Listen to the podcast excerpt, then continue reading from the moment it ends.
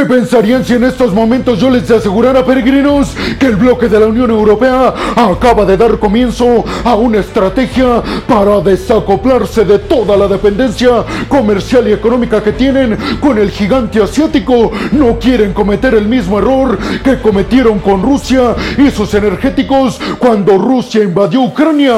Básicamente, peregrinos, el bloque de la Unión Europea se está preparando para que en el dado caso de que China lleve a cabo perpetúe una invasión a Taiwán, puedan sancionar a China sin salir tan heridos. Algo como lo que no pudieron hacer con Rusia debido a la dependencia que tenían tan gigantesca el año pasado de sus energéticos. Pues abróchense los cinturones peregrinos porque en el video del día de hoy seguramente estarán al filo de su asiento por todas y cada una de las noticias que les tengo preparadas en el video del día de hoy. Yo soy Alejandro Peregrino, aquí arrancamos. Bienvenidos a un nuevo video de geopolítica en el cual como ustedes ya saben, les voy a platicar lo más importante que ha acontecido a niveles diplomáticos y geopolíticos alrededor de todo el mundo. Y vámonos rápidamente con la primera noticia de este video, peregrinos, que tiene que ver con que los Estados Unidos acaban de aprobar una venta, escuchen bien, peregrinos, equivalente a 15 mil millones de dólares. Una venta de poderío militar que tiene que ver con sistemas de misiles Patriot y con remodelaciones precisamente para estos sistemas Patriot. ¿A dónde irá esta venta de 15 mil millones de dólares, peregrinos? Pues nada más y nada menos que hasta Polonia, porque el presidente Andrzej Duda ha dejado bien en claro que quiere proteger sus cielos y sus tierras para que el grupo Wagner con Prigozhin en Bielorrusia ni se le cruce por la mente elegir a Polonia como un país de destino en contra de sus crímenes de guerra. El anuncio lo dio el Pentágono de los Estados Unidos asegurando que este acuerdo militar con Polonia para la venta de sistemas de misiles Patriot y de sistemas para remodelar los sistemas que ya tiene Polonia en sus manos será uno de los más grandes en la historia de ambos países. 15 mil millones de dólares, peregrinos. Hay que decir, peregrinos, que los países europeos han incrementado su interés por comprar todo el poderío militar estadounidense. ¿Por qué? Pues el Pentágono piensa que por dos principales razones. Primero, obviamente, por el miedo que tienen de ser invadidos después de la invasión de Rusia a Ucrania que dio comienzo en el mes de febrero del año pasado. Pero también el Pentágono asegura que sus aliados europeos, después de ver las grandiosas capacidades que tiene el poderío militar estadounidense en el campo de batalla, después de que los ucranianos lo están utilizando en contra del poderío militar ruso, ese ha sido sin lugar a dudas, según el Pentágono, el principal factor por el que los europeos quieren más que nunca poderío militar estadounidense. El Pentágono además precisó que la demanda se ha incrementado más que nada en municiones, en sistemas de defensa aérea como el sistema Patriot, equipos de comunicación de último nivel, misiles Javelin disparados desde hombro y drones militares de última generación. Todo este poderío militar, peregrinos, está siendo utilizado en Ucrania y supuestamente está acabando con todo el poderío militar ruso. Básicamente, peregrinos, el Pentágono asegura, los europeos quieren comprarnos más poderío militar para defenderse, pero además porque han visto que es sumamente superior a otro poderío militar como el ruso. El Pentágono dijo además que Estados Unidos ha reiterado a sus socios el compromiso para venderles todo el poderío militar que necesiten para que se sientan seguros, más que nada a los países cercanos al conflicto entre Rusia y Ucrania, que es precisamente el caso de Polonia. El paquete que va a vender Estados Unidos a Polonia, equivalente a 15 mil millones de dólares, incluye principalmente 48 sistemas de misiles Patriot y 644 misiles que se adaptan en estos sistemas de defensa aérea. Dicen los más modernos y efectivos del mundo. ¿Ustedes qué piensan, peregrinos? ¿Creen que Estados Unidos se está haciendo bien en vender tanto poderío militar y tanta tecnología militar a sus socios más cercanos para defenderse supuestamente de un enemigo en común que es Rusia? Y sobre todo les preguntaría, ¿creen que es verdad lo que asegura el Pentágono que este poderío militar estadounidense está siendo sumamente superior en contra del poderío militar ruso en Ucrania? Y vámonos rápidamente con la segunda noticia de este video, peregrinos, que tiene que ver con que los líderes europeos se reunieron con Jan Stoltenberg, el secretario general del bloque de la OTAN, en donde se reunieron en Bruselas Bruselas, la capital de Bélgica. ¿Y cuál fue el motivo de la reunión, peregrinos? Pues básicamente llevar a cabo la cumbre de la Unión Europea en este año. Y ustedes estarán preguntando para qué estaba Jan Stoltenberg en la cumbre de la Unión Europea. Pues precisamente, peregrinos, para buscar una estrategia militar, pero también una alternativa comercial a la dependencia cada vez mayor que tiene la economía europea del gigante asiático. Básicamente, peregrinos, esta noticia tiene que ver con lo que les adelanté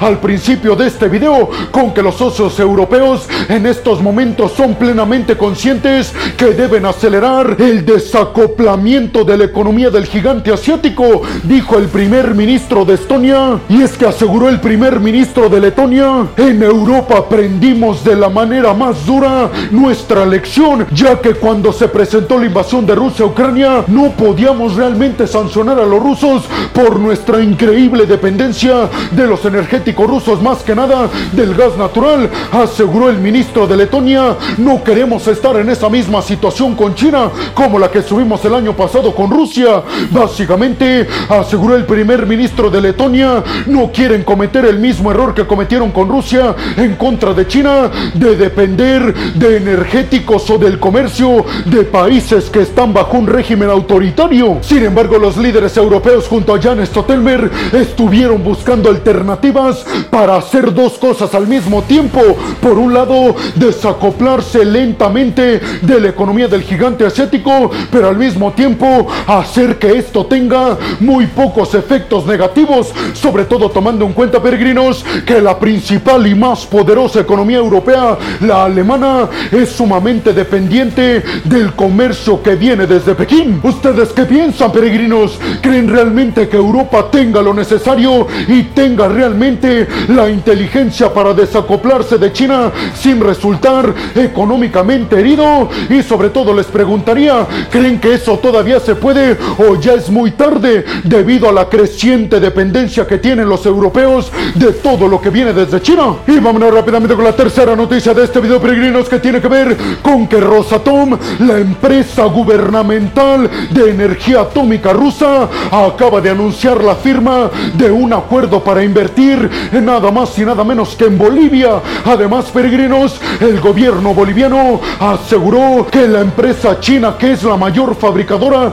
de baterías eléctricas en el mundo, también firmó un acuerdo con Bolivia para invertir y poder explotar el recurso que tiene en exceso Bolivia, el litio. Los acuerdos, aseguró el gobierno de Bolivia, van a representar una inversión al territorio por parte de esta empresa rusa y por parte de la empresa china equivalente a 1.400 millones de dólares. Y aseguró el gobierno, esto provocará que en el año 2025 ya Bolivia esté produciendo 100 mil toneladas de litio. Según los Estados Unidos peregrinos, Bolivia cuenta con las mayores reservas de litio, específicamente alrededor de 21 millones de toneladas. Junto a Bolivia, Chile y Argentina forman el llamado Triángulo de Litio. Obviamente, peregrinos, Rusia y China están buscando que sus mayores empresas y las más importantes, la nuclear por parte de Rusia y por parte de China, las que tienen que ver con la producción de automóviles